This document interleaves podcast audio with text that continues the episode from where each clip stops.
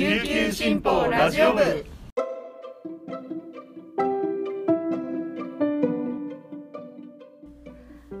おはようございます。沖縄から届ける声の長官琉球新報ラジオ部です。2021年5月21日金曜日本日のパーソナリティはデジタル編集グループの玉木恵理子が担当します。今日の那覇の予報は曇りのち雨。最低気温26度、最高気温30度となっています。えー、久しぶりに雨マークがついてますね。えー、今日21日は二十四節気の小満です。沖縄地方では次の節気の帽子と合わせて数万坊主と呼んで梅雨を表します。えー、今日はあの洗濯物ね、干して出かけるのはちょっと避けたい、避けた方がいいかなというような天気予報になってます。さて、週の最後の金曜日、本日のピックアップニュースに参りましょう。最初のニュースです。緊急事態宣言、沖縄を追加へ。菅義偉首相は20日夜、新型コロナウイルス緊急事態宣言に関して関係閣僚と官邸で協議し、沖縄県への適用追加を21日に専門家らによる基本的対処方針分科会に諮ると表明しました。官邸で記者団の質問に答えました。政府は沖縄の宣言期間について5月23日から6月20日とする方向だと与党幹部に伝えました。5月21日夕方に政府対策本部を開催し正式決定する方針です。続いてのニュースです。沖縄県時短に応じない15店に措置命令店舗名公表へ玉城デニー知事は20日記者会見を開き新型コロナウイルスの感染拡大を防ぐまん延防止等重点措置の対象地域に指定されている16の首都町の飲食店のうち営業時間短縮に応じていない15店舗に対して今週中にも措置命令を出し店舗名の公表に踏み切る考えを示しました。県が措置命令を出すのは初めてとなります。玉城知事は、感染防止の実効性を高めるため、協力いただけない店舗に対しては強い姿勢で臨むと述べ、県民に対しても公表する店舗を利用しないよう求めました。最後のニュースです。体罰や暴言、高校部活で133人被害。小座高校2年で運動部首相を務める男子生徒が1月に自殺したことをきっかけに、沖縄県教育委員会は20日、県立高校の指導者や部員、保護者を対象に実施した部活動のあり方などを検証する2020年度部活動実態調査の結果を公表しました。回答した部員6539人のうち2%にあたる133人が所属する部活動で体罰やハラスメントを受けたことがあると回答しました。被害を受けた66.2%、88人が解決されていないと回答しており、悩みを抱え込んでいる実態が明らかになりました。一方、部員や保護者からハラスメントの訴えがあると答えた指導者は0.8%、14人にとどまり認識に隔たりがありました。金城博正県教育長は、調査結果を踏まえ、体罰、ハラスメントなど、喫緊の課題について学校と連携して解決に取り組んでいくとコメントしました。以上、本日のピックアップニュースでした。今日紹介した記事の詳しい内容は、琉球新報のウェブサイト、琉球新報デジタルからもご覧いただけますので、ぜひアクセスしてみてください。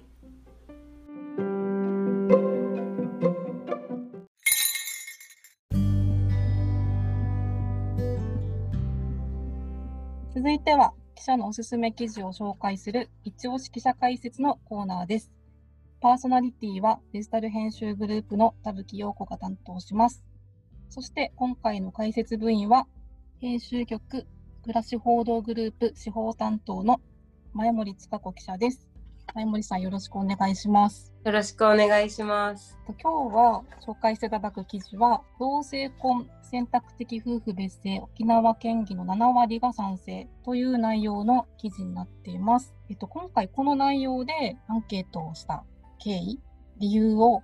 教えていただけますでしょうか？はい、えっと、アンケートはあの5月3日の憲法記念日に合わせて実施したんです。テーマを選んだきっかけなんですが、はい。同性カップルの方があの原告となった同性婚訴訟というのがあるんですけれど、はい。同性婚訴訟は同性カップルの方々が法律で結婚を認められないのは憲法違反であるということで、えー国を相手にして2019年に各地で裁判を起こしたものです。はい。あの3月に札幌の方で判決が出てですね国があの同性婚を認めないことは、まあ、法の下の平等を定めた憲法14条に反するという判断を示しました。なるほど。裁判所が違憲だという判断をしたのは初めてで、まあ全国的に大きな注目を集めました。なるほど。憲法記念日にあたってですね、まあ、同性婚は憲法問題だという視点から、さらにですねあの結婚をめぐる憲法問題という視点で選択的夫婦別姓制度についても同じタイミングで尋ねようということになりました。なるほどですね。ありがとうございます。まずちょっと選択的夫婦別姓についてなんですけれども、どういう結果だったのか簡単に教えてもらえますでしょうか？はいこのアンケートは県議会議員48名とあと、は県関係の国会議員の方9人に対して応募しました。であの選択的夫婦別姓に関しては国会議員9人全員が、えー賛成の意見でした。県議についてはですね、えっと、賛成とあとはどちらかといえば賛成を含めて約7割が賛成意見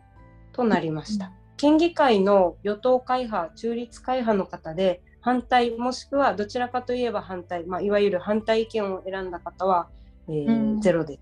なるほど。結構じゃあ賛成の方がもうほとんど多かった、多数だったっていうことです。あの自民党の県議の方はですねあの、反対意見が目立ったんですけれども、まああのうん若手の県議の中では、まあ、はいどちらかといえば賛成という意見もありました。うんど。どういう、まあ、理由で賛成されたのか反対されたのかっていうのを教えてもらえますか？はい、はい賛成の理由で一番多かったのは別姓を選べることによって個人の生き方を尊重できるからという意見が一番多くて37人でした。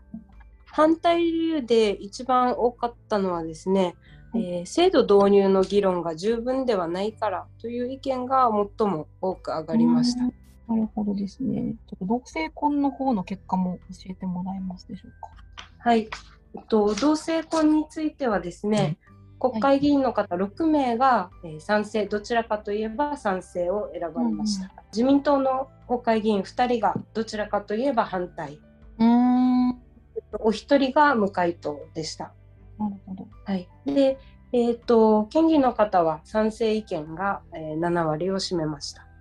あの同性婚の場合はですね、はい。そもそもの、えー、と無回答という方が4名いらっしゃって、県議の方たちの制度への理解というのもあまり浸透はしていないのかなという印象は、えー結果から、はい、見て取れました。こういう選択的夫婦別姓とか、あの、同性婚っていうのが今までこう実現されない中で、やっぱり困ってる人がたくさんいるからこそ、こういうふうに、ね、新しく制度を導入しようという動きが、まあ、ずっとあると思うんですけれども、はい、こういう実際に困っている方の声っていうのも、もしあの取材していたら教えてもらえますか？あはい、ありがとうございます。あのはいあの昨年12月にあの選択的夫婦別姓の導入を求める市民団体で選択的夫婦別姓陳情アクション沖縄という団体が発足しています。でこの陳情アクション沖縄の共同代表でうるま市のマズルさやかさんという方がいらっしゃるんですけれども、はい。マズルさんマズルという名字があのうん。本来性というか生まれ持った名字で、うん。結婚を考えた時にあのマズルから変わりたくないという思いがあったそうでパートナーの方があの妻の名字に変える妻氏婚をしようということになったらしいんですね。はい。で結婚前にその妻氏婚をするよっていうのをあの家族に話したらしいんですが、まあ、結構強い反対にあったらしくて。うんで家族の理解を得て結婚したいということで結婚をこう先延ばしにせざるを得なくなったそうなんです。現時点では家族の理解も得て、あうんのご結婚されて夫の方があの、うん名字を変えるっていう形であ結婚されてい法律婚をされてらっしゃるんですけれども、なのでもし制度があればスムーズに早く結婚できたんじゃないかなっていうことはお話はされていました。あとまあ再婚考えてるけれどあの、元夫との間にまあ、子供がいてでその子供の名字が、あのまた変わるっていうことに抵抗があるというふうに悩んでいる方の声も、はい、実際に聞いたことがあります。で本当にいろんな理由で制度導入を望んでいる声があります。特にあの沖縄は離婚率も高いので、うんなるほどその意味でも選択的夫婦別姓っていう制度は、まあ、沖縄にはよりあのニーズがあるのかなという気もしています。なるほどですね。そのままの制度であることで困ってる人もたくさんいらっそれぞれの理由でいらっしゃって選択的夫婦別姓も同性婚もやっぱりこう法整備っていうところで、まあ、国の、まあ、担当する部分っていうのは大きいのかなと思うんですが沖縄ができることっていうか、はい、まず選択的夫婦別姓については県内ではあの2019年にですねあのうるま市議会が制度導入を求める意見書を可決しています。ただ現時点では県内ではそのうるま市のみなんですけれども先ほど話したあの陳情アクション沖縄がですね現在、うるま市以外の自治体でも、まあ、陳情請願を出すことを、まあ、検討して活動しているという動きはあります。沖縄県内の自治体でこう広がっていく可能性っていうのもじゃあるっていうことですかね。はい、うん、そうですね。同性婚の方は、まあ、札幌地裁の判決っていうのも出ていますけれども、はい、沖縄の方ではどういう動きがありそうですか？あはい。で同性婚についてはですね、うん、札幌地裁判決っていうのはやはり沖縄でもあの評価する声が多く上がっていました。直接その法的な権利を保障する同性婚とは少し違うんですけれども、あの同性プルに対するそのパートナーシップ制度というのを盛り込む条例が今全国的に広がっていてですね、はい、県内ではあの2016年にあの那覇市が県内初めて導入して、で、浦添市でも今年条例が可決されたところです。でただ一方でそのパートナーシップ条例というのは法的に保障された関係を認めるものではないわけですね。うん、法的拘束力はない制度なんですね。はい、なので異性カップルであれば認められるその婚姻の権利っていうのはあの完全には保障されないっていう不利益があります。うん、でと今回のアンケートでもですね県議の中村美代氏がですねあのパートナーシップという別の制度ではなくて、うん、同性カップルに対しても、まあ、等しく婚姻を認めて、まあ、法的な権利を保障すべきだというようなコメントを寄せていらっしゃったんですけれども、うん、あのまさにパートナーシップ条例だけでは不十分だというような指摘はあの一定程度あるところでもあります。うん、なるほどですね。最後にだから分かったことっていうのを改めて教えていただけますか？はいと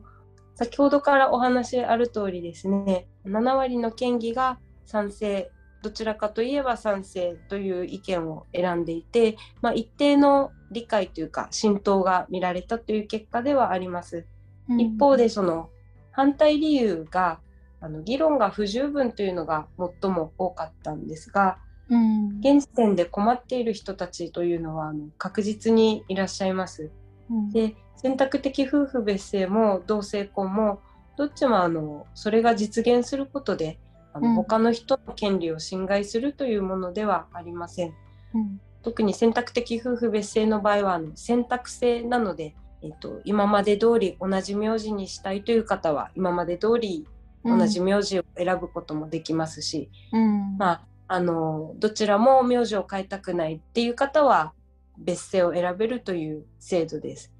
で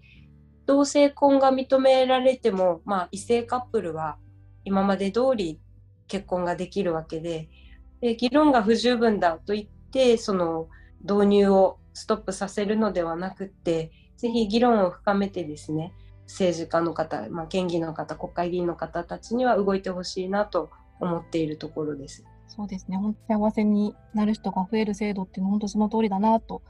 思いますのでぜひこの記事をきっかけに、はい、あの議論が深まってたらいいなと思いました。